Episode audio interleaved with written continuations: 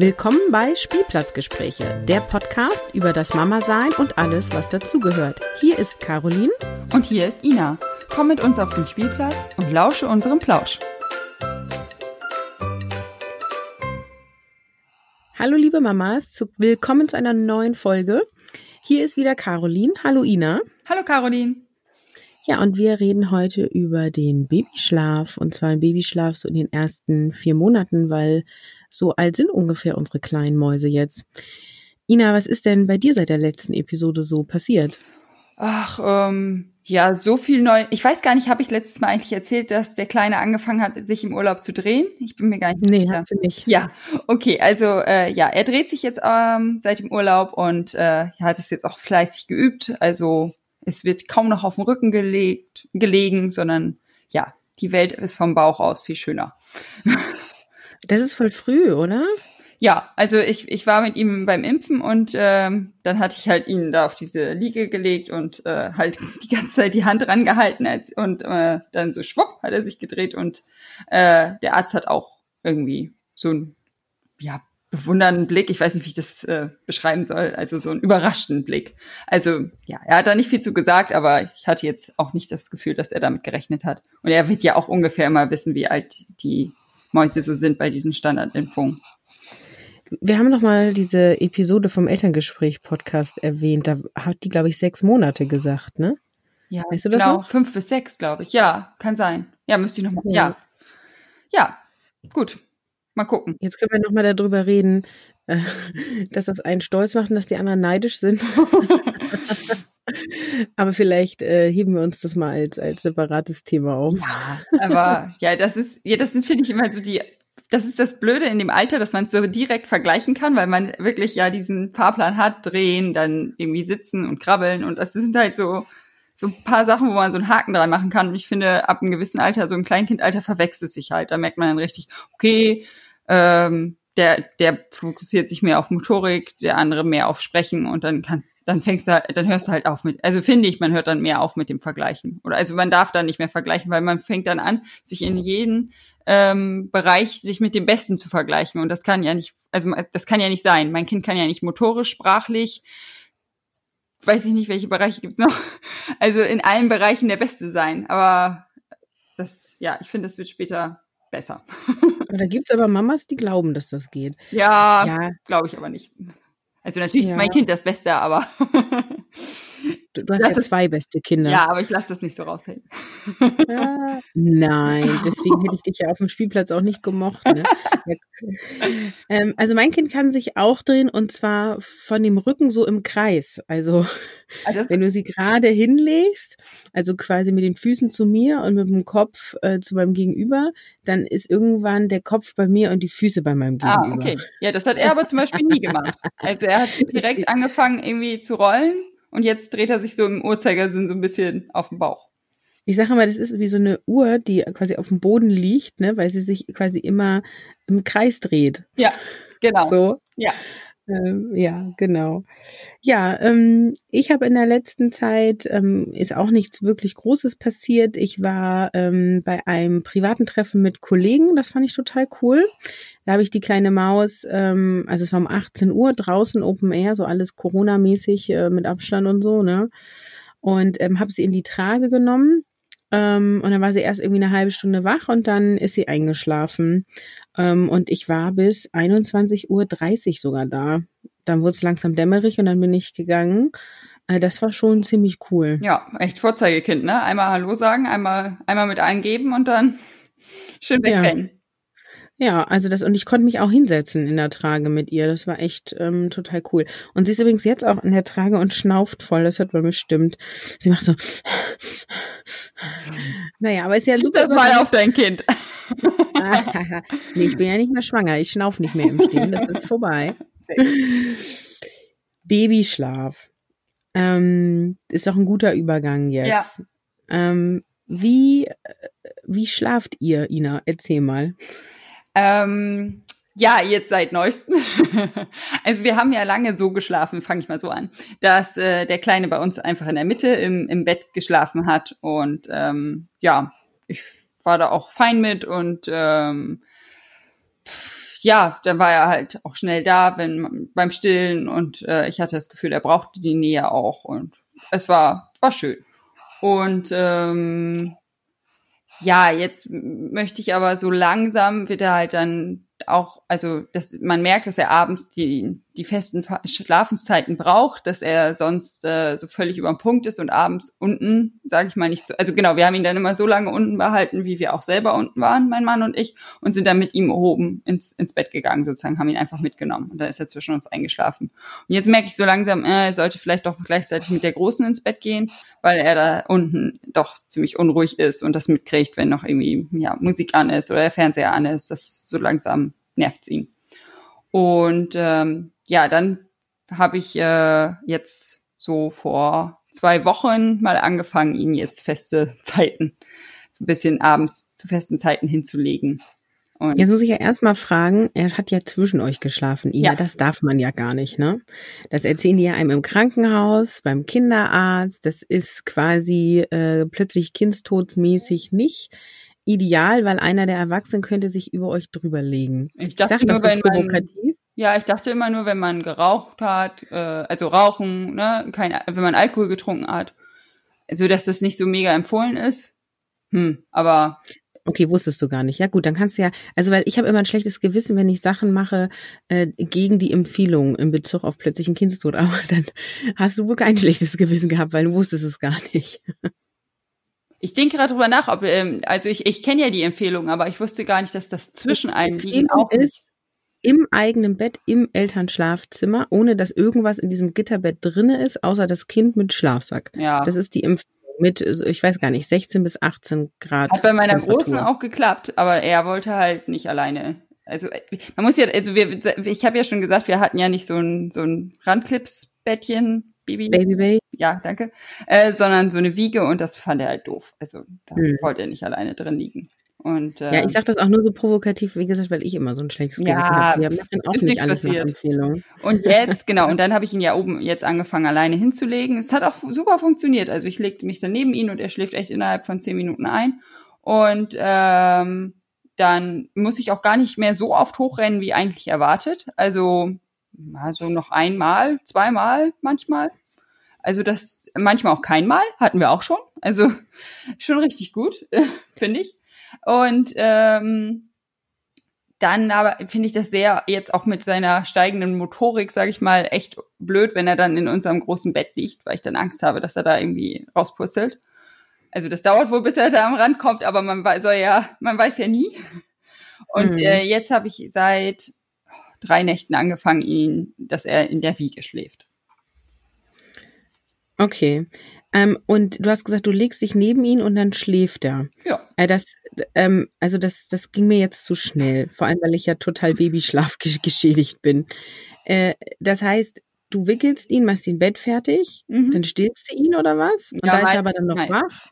Also er ist so, ähm, deswegen ist es ganz anders als meine große.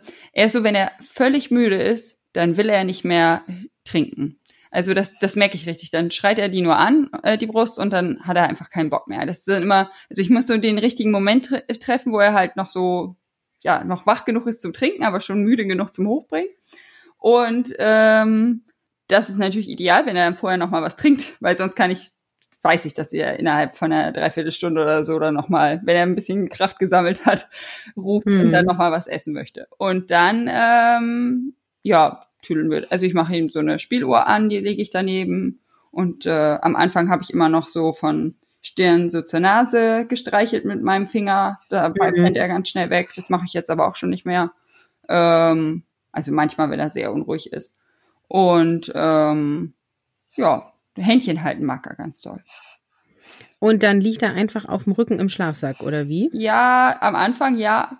Äh, mittlerweile ist er eher so zum Seitenschläfer montiert. Okay. Das er, er wühlt dann da so rum und dann bleibt er auf der Seite liegen. Ja, ist ja wurscht, ne? Ja. Ja. Also. Und wenn er nachts wach, wach wird, dann nimmst du ihn jetzt raus aktuell, stillst ihn und legst ihn einfach wieder rein, oder? Ja. Ja, und das klappt mal ganz gut. Also, ah, ich müsste mich immer zwingen, mit ihm Bäuerchen zu machen. Das merkt man richtig krass bei ihm. Wenn ich das mache, dann ist alles gut. Wenn er dann wegpennt und ich schon wieder nur im Halbschlaf bin und denke, ach, man schnell, der ist ja schon weg. Dann kann ich eigentlich die Uhr danach stellen und ich, also ich werde ja manchmal auch echt nicht schneller, äh, schlauer, ne? Dass er eine Viertelstunde später anfängt rumzuwühlen und dann, dann ärgert ihn halt da irgendwie die Milch aufhalten mhm. und dann, ja, dann muss ich da noch mit ihm rumschuckeln. Statt es gleich richtig zu machen, ne? Bisschen doof. Aber ja, manchmal so nachts. Okay. Aber ja, eigentlich, wenn ich mich zwinge, das ordentlich zu machen, funktioniert's. Und dann, aber das, also wir haben auch schon mal jetzt so eine Phase, dass er irgendwie, also die längste Phase war, glaube ich, dass ich irgendwie um Viertel vor acht hat er geschlafen und um halb eins hatte er erst wieder Hunger. Das war schon ganz cool. Aber dann kommt er halt auch irgendwie meistens, also meistens kommt er so gegen zwei, um vier und dann sechs, sieben, acht. Also die Zeiträume halbieren sich gefühlt jedes Mal danach. Und meinst du, hat er dann wirklich Hunger? Weil nee, hat er nicht. um sechs, sieben und acht dann. Hat er nicht. Ich versuche ihn ja auch so zu beruhigen, aber er ist, ist, das kriegen wir irgendwie noch nicht hin. Also das, ähm, der erste Teil der Nacht ist geiler. Also nee, das, ähm, also er, er, er trinkt dann eigentlich auch nicht wirklich viel, aber ah, ist halt irgendwie so das Einzige, um ihn wieder ins Bett zu kriegen. Ja, und weil du ja so schlau bist, gehst du dann um 20 Uhr schlafen, weil da schläft er ja die längste Phase, ne? Ja, in der Theorie, genau. Aber ja, morgens bin ich immer müde und abends bin ich wach, ne? ja. ja. Das sind ja immer die schlauen Tipps. Schlafe, wenn dein Baby schläft. Mhm. Ja, geil. Nee, also habe ich auch schon mal gemacht. Also so nach so richtig schlechten Phasen und so bin ich dann halt abends auch mal vernünftig gewesen. Also, aber ja, meistens nicht so. Ja, ich oute mich jetzt hier mal, ne? Also ja. ich habe ja eben schon gesagt, ich bin total Babyschlaf äh, geschädigt. Ähm, über die erste Zeit mit unserem ersten Kind habe ich ja in der Schreibaby-Folge berichtet. Das heißt, zu schlafen war irgendwie so das Dauerthema sozusagen, das Kind überhaupt mal irgendwie zum Schlafen zu kriegen. Und äh, wenn es dann wippend in, in der Trage war, dann habe ich halt zwei Stunden in dieser Trage gewippt, damit dieses Kind irgendwann mal schläft. So. Ähm, also da irgendwie sich zu überlegen, ich lege das Kind im eigenen Bett ab, das war, ähm, bis sie zwei war, noch nicht mal ein Gedanke in diese Richtung. Ähm, genau, und dann haben wir den zweiten ja relativ dicht bekommen, ähm, also dicht dahinter bekommen. Also zwei Jahre sind die auseinander. Und dann ähm, waren wir halt so total happy, dass der einfach irgendwie geschlafen hat. Und den habe ich immer Einschlaf gestillt. Und ähm, immer auch mit Körperkontakt. Und ähm, ich sage, ich oute mich, weil der ist heute sechs. Mein Mann lässt gerade irgendwas fallen.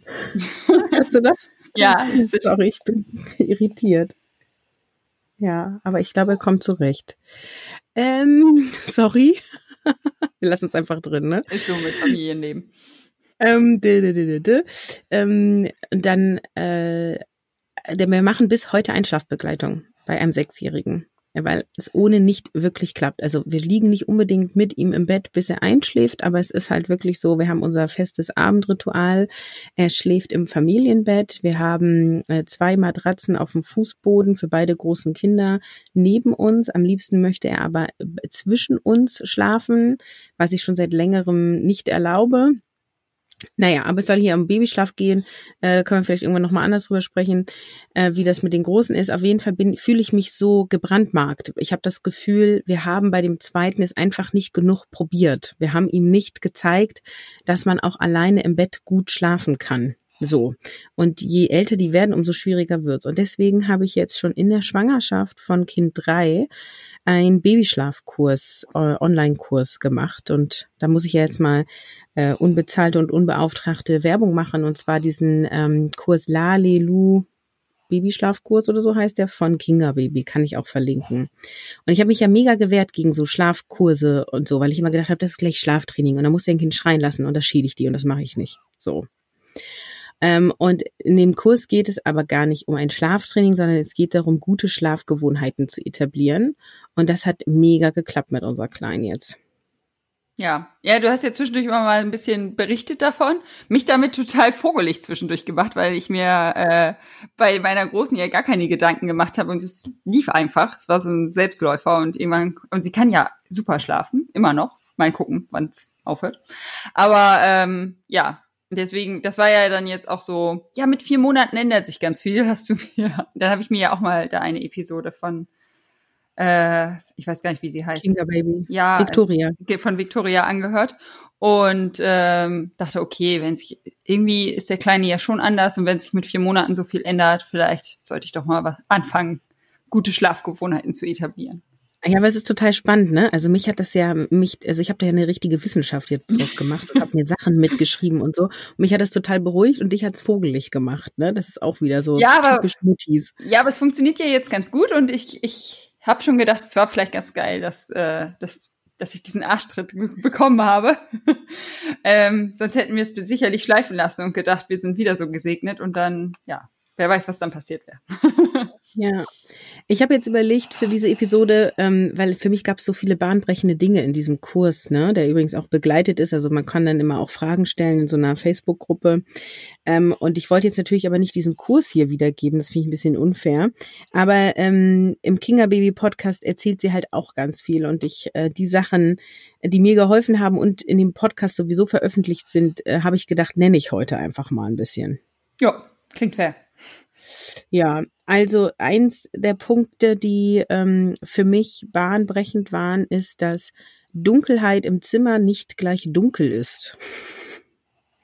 für mich war dunkel ein Rollladen ist unten, aber ähm, sie erklärt sehr genau, dass es quasi äh, so dunkel sein muss, dass du die Hand vor Augen nicht mehr sehen kannst. Ähm, und das heißt, wir haben tatsächlich unser Schlafzimmer, weil äh, uns klar war, sie wird von Anfang an bei uns schlafen, äh, mit so schwarzer Abdichtfolie von innen abgeklebt.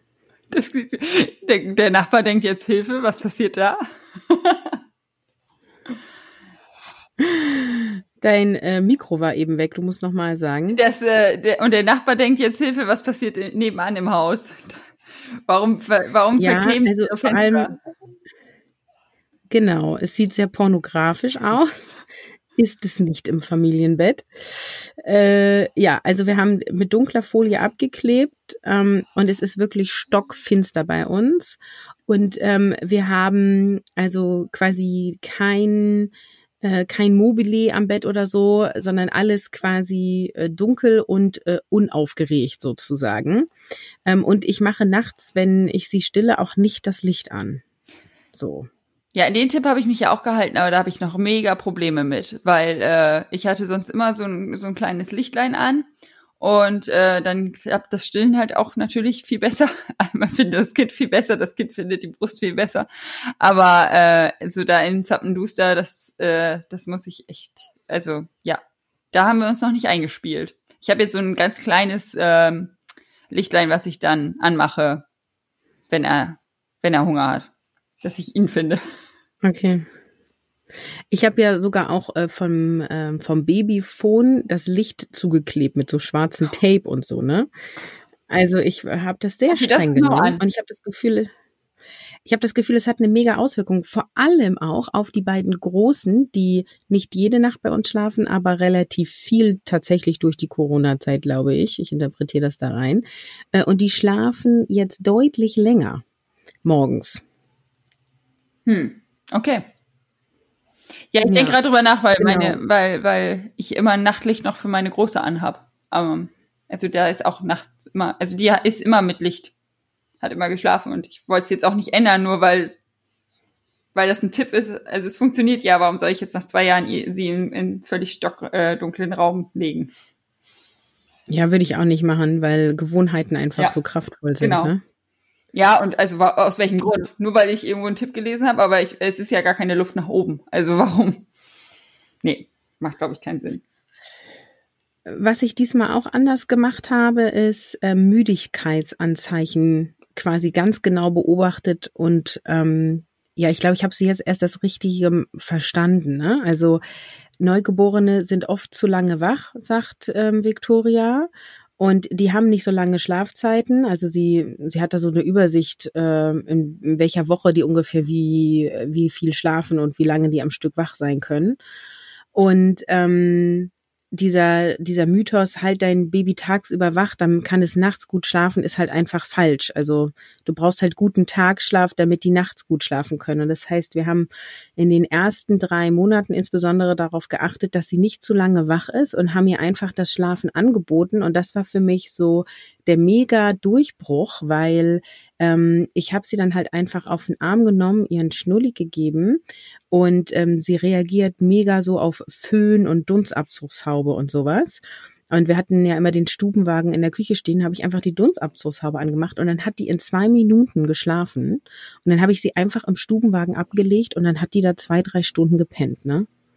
Cool. Ja. So, das kenne ich von keinem der anderen beiden großen Kinder. So.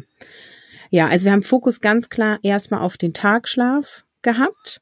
Und was mir auch nochmal geholfen hat, also du hast ja ein Vollstillkind, ne? Da wird ja oft gesagt, die schlafen kürzer, die müssen mehr trinken und so. Und da sagt sie halt auch ganz klar, das ist ähm, also nicht äh, bewiesen, sondern es ist nicht entscheidend, ähm, ob stillen oder Flasche, aber was entscheidend ist, ist, dass die volle Mahlzeiten trinken, dass die nicht die ganze Zeit snacken. Ja. Das heißt, mein Fokus lag auch in den ersten drei Monaten darauf, ähm, quasi, dass sie am Stück trinkt und ich habe sie auch ähm, beim Trinken wach gehalten. Hast du das auch gemacht? Ja, ich habe es immer wieder probiert, aber ich glaube, da, also das ist halt, ähm, ja, Problem, weiß ich auch nicht, aber halt der auch der Unterschied zur großen zum Beispiel, die ja super früh, ähm, super viele Stunden am Stück schlafen konnte. Ähm, die hat halt relativ lange immer getrunken. Das, also, aber dann halt, das war dann wohl auch mehr als eine, eine ganze Mahlzeit sozusagen. Und die war dann halt auch satt. Und er trinkt halt sehr, sehr schnell und auch ist dann auch eine Weile satt, aber scheinbar für nachts reicht es noch nicht über den Raum, äh, Zeitraum. Also irgendwie, da haben wir den Dreh noch nicht gefunden. Die Frage ist ja, ob er wirklich Hunger hat oder ob er einfach die Nähe braucht, ne? Ja, das, also ja, ich hatte ihn dann halt, ich versuche ihn ja, wie gesagt, so zu beruhigen, habe ihn dann auch rumgetragen und geschuckelt und so. Also das hat, hilft halt dann auch ein paar Minuten. Aber so, also sobald ich ihn wieder hinlege, dann ein paar Minuten später äh, ist er halt wieder wach und ja, dann will er halt doch trinken. Und dann ist, danach geht's dann. Dann schläft er halt wieder eine Weile. Hm. Und Mal also irgendwie, also, anhält. aber dieses, ja, es ist schon dieses Snacken. Also das, äh, da müssen wir, da müssen wir irgendwie ran. Aber ja, gut ist, also wir sind ja auch erst so, ja, zwei Wochen dabei oder so, dass ich jetzt mit festeren Zeiten und auch tagsüber darauf achte, dass er tagsüber äh, regelmäßig nach, dass ich ihn so und so oft anlege und sowas, dass, dass er wirklich die Kalorien sozusagen zu sich nimmt ähm, und nicht nachts so viel braucht. Und ich denke, ähm, das wird sich schon einpendeln. Also ich bin da bisschen, also ich habe das Gefühl, seitdem wir da dran sind, ich hätte gedacht, es startet deutlich holpriger. Ich bin ganz optimistisch, dass wir das gut hinkriegen. Ja, cool. Also bei uns hat es ja dazu, ähm, dazu geführt, also wir, also die Stille und wir füttern zu mit Flasche, ne? Ähm, weil sie ja am Anfang zu wenig zugenommen hat. Ähm, jetzt stellen sich wahrscheinlich bei den ganzen Stillberaterinnen die Nackenhaare hoch, aber auf Nachfrage kann ich auch dazu noch mal was erzählen. Auf jeden Fall ähm, hat es dazu geführt, dass ich immer stille und ihr danach direkt die Flasche anbiete, damit ich sicher bin, wir haben eine vollwertige Mahlzeit. Und es ist ganz cool, weil sie nämlich zunehmend die Flasche gar nicht mehr annimmt und ähm, wir jetzt das Zufüttern stark reduziert haben dadurch. Ja, cool. So. Und ähm, ja, man schmeißt halt viel Flasche weg. Ja. Äh, aber da stehen wir jetzt mal äh, mal drüber so, ne? Genau, dann habe ich äh, die ersten Wochen ja ganz viel gepuckt. Ähm, da haben wir auch, habe ich auch, glaube ich, schon mal in irgendeiner Folge erwähnt, ähm, dass es quasi hilft, da, dass die länger durchschlafen, ja. weil sie durch diesen Moro-Reflex dann nicht wach werden. Ja, das hatte ich ja auch bei ihm, dem Kleinen gemerkt, dass das geholfen hat, ja. Ja, und wir haben aber äh, dann relativ abrupt damit aufgehört, weil es so heiß geworden ist. Und danach ähm, haben wir irgendwie nicht wieder angefangen. Ja, Dito. Ja, war bei uns genauso. Genau, und seitdem schläft unsere tatsächlich auf dem Bauch und auch das ist ja nicht äh, gut. Es ist ganz böse wegen äh, äh, Kindstod, plötzlich ein Kindstod. Und das ist halt wirklich was, womit ich zu hadern habe, ne? Aber sie schläft halt einfach auf dem Rücken nicht. Ja, so. Also spätestens, wenn sie sich dreht, kriegst du sie ja eh dann nicht mehr aus der Position raus. Also wird sie den ganzen Gut, aber vielleicht, vielleicht sind das ja noch drei Monate hin, bis sie sich dreht, ne? Also. Ja, okay. Aber ja. sie kann gut den Kopf heben, von alleine auch. Und wir haben ja am Anfang tagsüber sie auf den Bauch gelegt und haben das beobachtet. Ähm, und sie hat immer gute Luftzufuhr, ne? Aber ja, also richtig wohl damit fühle ich mich nicht, aber ähm, ich habe irgendwie auch nicht so eine richtige Alternative. Auch auf dem Rücken gepuckt hat sie schlechter geschlafen als jetzt auf dem Bauch. Sie schläft halt viel besser jetzt. Also genau, ich habe noch gar nicht erzählt, wie das bei uns läuft. Ne? Also ich lege sie so zwischen 19 und 20 Uhr, machen wir unser Abendritual. Ähm, das haben wir jetzt angefangen, so mit, ja, mit dem dritten Lebensmonat ungefähr. Und dieses Abendritual ist quasi auch integriert in das ähm, Abendritual der beiden Großen. Und ähm, dann äh, schläft sie meistens aber in meinem Arm ein, nicht allein im Bett. Das probieren wir immer wieder, auch tagsüber, aber es klappt nicht so richtig gut aktuell. Das hat schon mal besser geklappt. Und äh, dann schläft sie halt im abgedunkelten Raum. Und dann ähm, nehme ich sie raus, wenn ich ins Bett gehe, was so zwischen 22 und 23 Uhr ist. Und dann ähm, gebe ich ihr nochmal die Brust und biete ihr auch nochmal die Flasche an, damit sie wirklich satt ist, damit ich nicht quasi, nachdem ich mich gerade hingelegt habe, zwei Stunden später wieder ähm, wach werden muss. Und das klappt total gut, weil oft kommt sie dann zwischen drei und vier, trinkt eine volle Mahlzeit und dann schläft sie meistens bis sechs und dann wird sie so unruhig. Und dann bin ich nämlich auch faul, so wie du, äh, und nehme sie einfach mit in unser Bett. Ähm, sie schläft inzwischen im eigenen Bett im Elternschlafzimmer, nicht mehr in der Babybay, weil sie sich ja, wie gesagt, immer so wegdrückt und dreht. Und ich einmal wach geworden bin und sie zur Hälfte unter meiner Bettdecke lag und ich völlige Panik gekriegt habe. Und da habe ich äh, quasi an dem Morgen gleich die Babybay rausgeschmissen und das eigene Bett rangeholt. Genau. Und dann ähm, machen wir eigentlich Dauerstillen, bis wir aufstehen, so zwischen sieben und acht. Ja. Das ist, das ist keine Empfehlung vom Babyschlafkurs.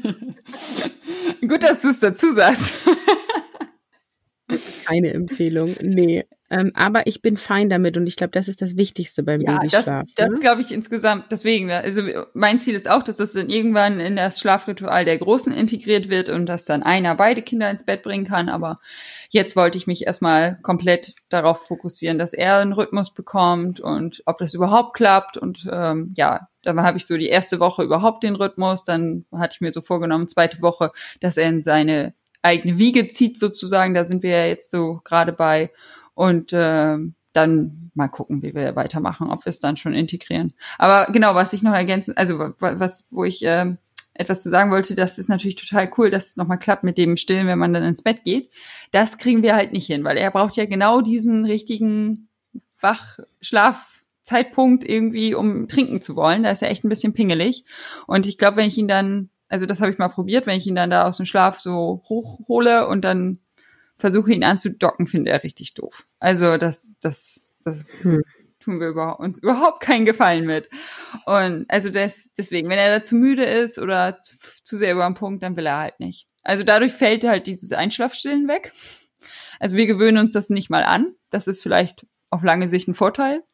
Aber ja, gibt's halt bei ihm nicht. Finde er blöd. Ja, also bei uns ist es sogar inzwischen so, dass sie zwischen 22 und 23 Uhr wach wird. Und ich weiß nicht, ob es vielleicht kommt, weil ich da immer so in der Zeit ins Bett gehe und sie immer angelegt habe, ne? Also. Ja, gut, das kann sein. Stimmt. Aber ist ja egal, ist ja praktisch für ja. mich so, ne? Perfekt. Ja, und in den ersten acht Wochen oder so ähm, hat sie aber noch nicht oben geschlafen, also bei uns auch das Schlafzimmer oben, sondern da war sie auch abends immer ähm, bei uns irgendwie unten im Wohnzimmer oder in der Küche, wo auch immer wir waren. Und wenn ich irgendwie noch Haushalt gemacht habe oder so, hat sie einfach in der Trage geschlafen oder die beiden Großen waren ja jetzt auch echt unruhig so zu Corona-Zeiten und wollten dann nur von Mama ins Bett gebracht werden. Und dann habe ich sie einfach in die Trage genommen, irgendwie ab 18 Uhr schon oder so, weil sie einfach quakig war. Da hat sie gepennt. Und dann ähm, haben wir alle, also mein Mann hat dann quasi die Kinder ins Bett gebracht und ich war dabei, also auch total albern, ne? Aber was macht man nicht alles, damit man irgendwie abends Ruhe hat? Ähm, und ähm, da hatte sie verschiedene Schlafplätze, also entweder halt in der Trage oder auf dem Arm und ähm, dann habe ich irgendwie mich aufs Sofa gesetzt ähm, oder eben auch abends dann im Stubenwagen und wir haben sie dann erst hochgenommen, wenn wir ins Bett sind. Also da ist sie quasi einfach immer da mitgenommen worden, äh, wo wir gerade waren. Und das ist übrigens auch noch ein Tipp, den ähm, Victoria auch öffentlich macht. Ähm, und zwar, dass quasi man mehrere Schlafplätze den Kindern von Tag eins an angewöhnt. Also, dass man quasi nicht nur ähm, nicht nur Trage, nicht nur Bett, nicht nur Kinderwagen, sondern dass man denen einfach zeigt, guck mal, hier kannst du auch gut schlafen. Mhm. So ähm, mit der Idee, dass die sich quasi nicht so, wie ich es bei meinem zweiten gemacht habe, äh, immer nur an der Brust einschlafen. Der hat halt, dem habe ich nie was anderes angeboten. Ich habe den das halt voll angewöhnt, ohne dass ich drüber nachgedacht hat. Der konnte einfach immer nur an der Brust einschlafen. Ja, das war halt ein Riesendrama irgendwann. Ja, aber ich, also in dem Moment kann ich es total verstehen, weil ihr wart wahrscheinlich so Hammer, der schläft. Also, dass ihr euch voll gefreut habt dann. Genau, es hat halt nach hinten hin Probleme gegeben, ne? Weil ja. dauert ja dann immer länger, je älter die werden. Und dann habe ich halt nicht zwei Minuten gestillt, sondern irgendwann eine Dreiviertelstunde.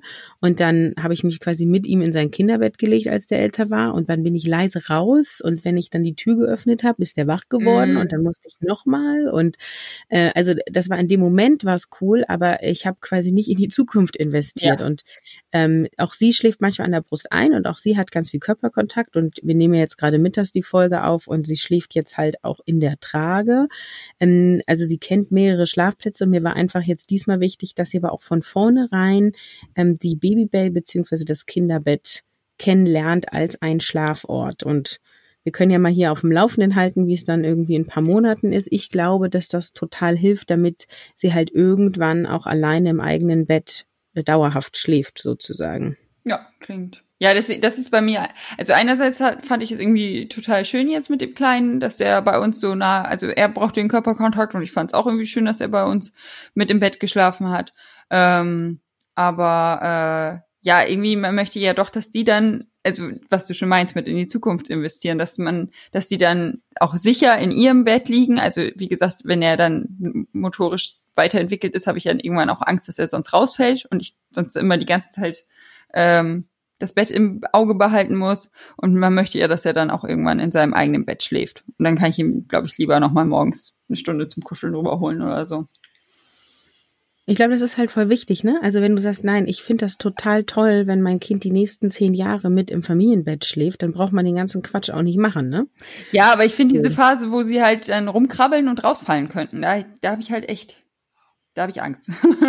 und dann bleibt ja nichts, also wenn, wenn sie da. Da gibt's auch Rausfallschutz ja, und so ein Tüdel. Ja, das schon. Ja, gut ja, ich, also ich fand es immer ganz angenehm. Also die Phase hatte ich mit der Großen auch, dass sie immer locker flocker in ihrem Bett eingeschlafen ist. Und dann war das so, dass sie immer, das war aber später, ähm, dass sie ähm, dann um vier, fünf wollte sie dann, hat sie angerufen oder geschrien, war das glaube ich noch, äh, und wollte dann sozusagen in unser Bett. Und damit war ich irgendwie total fein, weil dann, ja, haben wir halt den, die halbe Nacht gekuschelt, aber sie ist erstmal abends in ihrem Bett eingeschlafen. Das fand ich irgendwie Ganz, ganz, ganz gut. Also mir persönlich ist halt wichtig, dass die im eigenen Bett oder auf ihrer eigenen Matratze liegen. Was mich halt so nervt, ist, wenn ich nachts getreten werde oder mein zweiter, der ist so, der ist immer so heiß. Ich weiß nicht, ob der grundsätzlich eine größere Körper, äh, höhere Körpertemperatur hat oder so.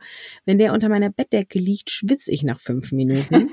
und da kann ich halt selber auch nicht schlafen, ne? Und das geht halt nicht. Ähm, ich mag das total gerne. Auch in der Schwangerschaft habe ich das ganz oft gemacht.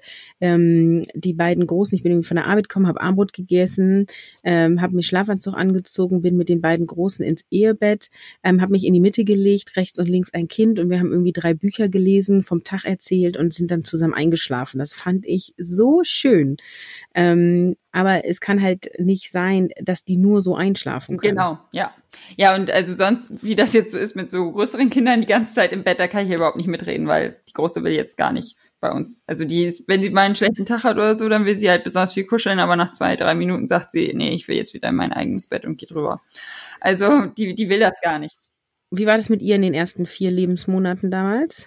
Ja, wie gesagt, das war, also sie war am Anfang, es war so ein Selbstläufer. Sie war am Anfang die ganze Zeit mit uns einfach unten, es ist mit uns sozusagen ins Bett gegangen, dann aber in die, also ich habe sie dann immer in die Wiege gelegt, sozusagen dann Einschlafstillen gemacht und dann in die Wiege abgelegt. Und dann äh, ist sie noch, ich glaube, nach zwei, drei Wochen war sie schon so weit, dass sie nur noch einmal nachts gekommen ist.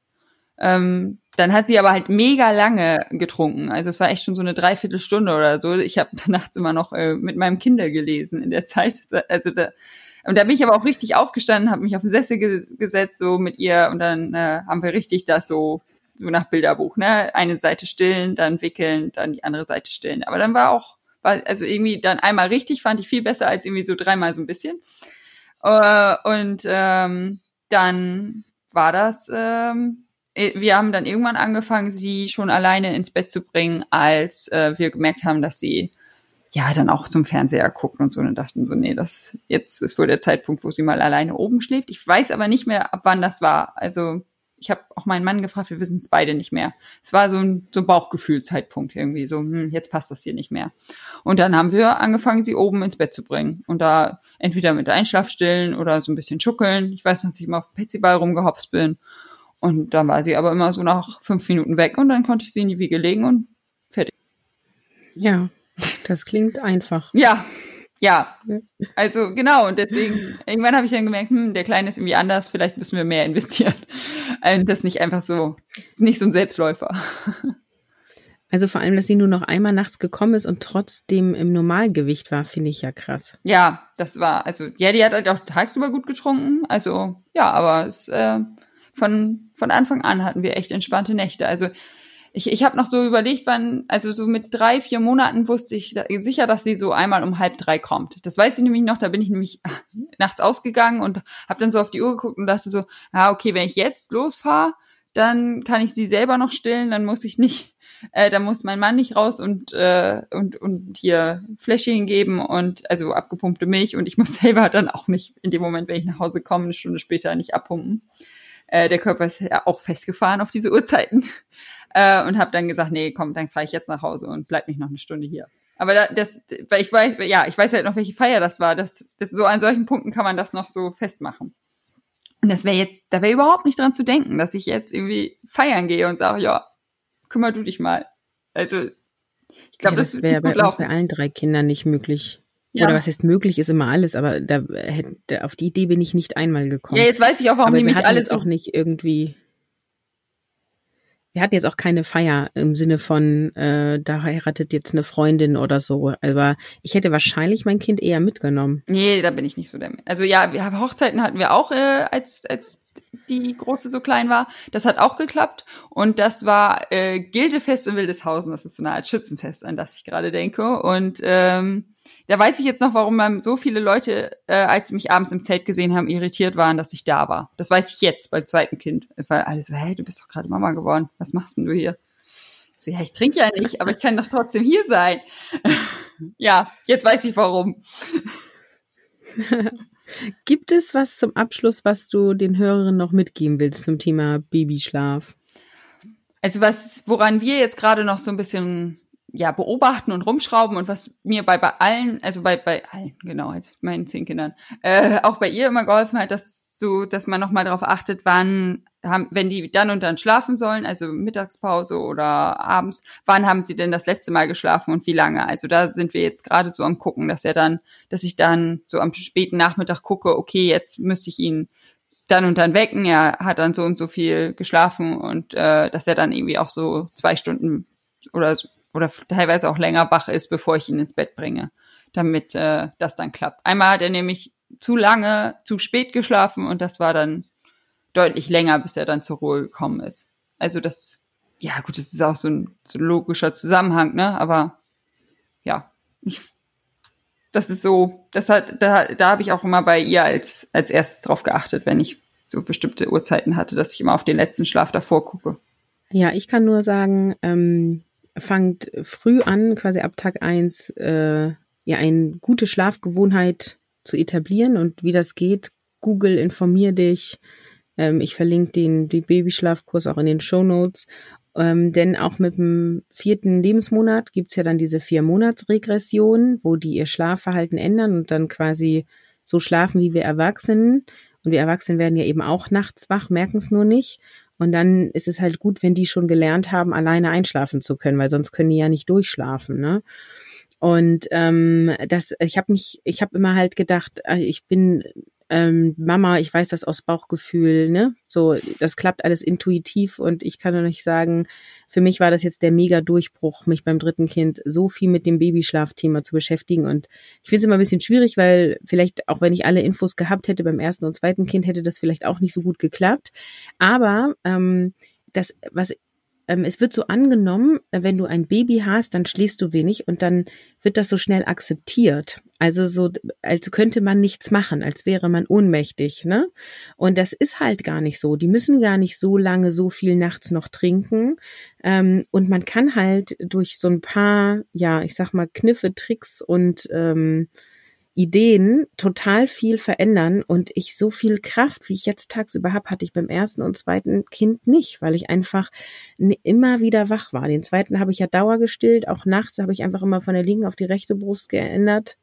Ähm, da sind wir beide eingeschlafen, ist er wieder wach geworden, hat genuckelt. Ähm, sowas, äh, ja, da war ich so ausgelaugt und habe das einfach angenommen, habe gedacht, so ist das halt mit Kindern. Und lasst mich euch sach sagen, es geht auch anders. Ja, und trotzdem liebevoll, ne? Also, als du angefangen hast damals, ja, ich mache hier so ein Schlaftraining, äh, oder nee, Schlaf, Schlafberatung, dachte ich. Äh, Kurs, ich, ich sage immer Schlafkurs. Ich sag ja, genau, nicht Schlafkurs, hast du ja gesagt, ja. Äh, war ich ja erst sehr skeptisch, was du da jetzt genau machst, weil das hat ja so einen negativen Beigeschmack. Man denkt ja immer sofort an dieses bösartige Schlaftraining. Aber äh, ja, es geht halt auch liebevoll, ne? Dass man ich habe also ich habe sie nicht einmal schlaf äh, schreien lassen oder habe irgendwas gemacht, äh, womit ich mich unwohl gefühlt habe, nur mit dem Bauchschlaf, aber was ja das mir auch keiner empfohlen hat, damit habe ich mich unwohl gefühlt oder tue ich auch immer noch so ein bisschen. Nee, aber einfach, ich habe äh, einfach immer wieder Sachen ausprobiert und habe das auch für uns angepasst. So. Und ja. ähm, das ja, hat bisher mega gut geklappt. Ja. Ja, coole Sache. Also ich glaube auch, dass es gut war, dass äh, wir da im Austausch waren und äh, ich jetzt da Zeit investiere. ja, dann beenden wir die Episode heute. Wir vielen Dank für den Plausch. Wie immer machen wir den Aufruf. Schreibt uns auf Instagram ähm, und erzählt anderen Mamas von diesem Podcast. Ähm, gibt uns gerne Feedback. Wir freuen uns einfach über Austausch und Kontakt mit euch. Ja, dann bis bald. Tschüss. Dann haben wir noch eine gute Nachricht für euch. Victoria von Kinga Baby hat diese Episode gehört und uns netterweise noch einen Code für den von Caroline genannten Premium-Kurs Kurs bereitgestellt. Ihr spart damit 50 Euro auf den, ähm, ja, wie gesagt, auf den Premium-Kurs, also den mit der Coaching-Unterstützung, ähm, wo ihr nicht einfach nur Unterlagen kriegt, sondern auch ähm, im Austausch mit Victoria seid. Und ähm, dafür benötigt ihr das Codewort Spieleplausch und bekommt ihn dann für 199 statt für 249 Euro. Ja, vielen Dank dafür und viel Spaß damit.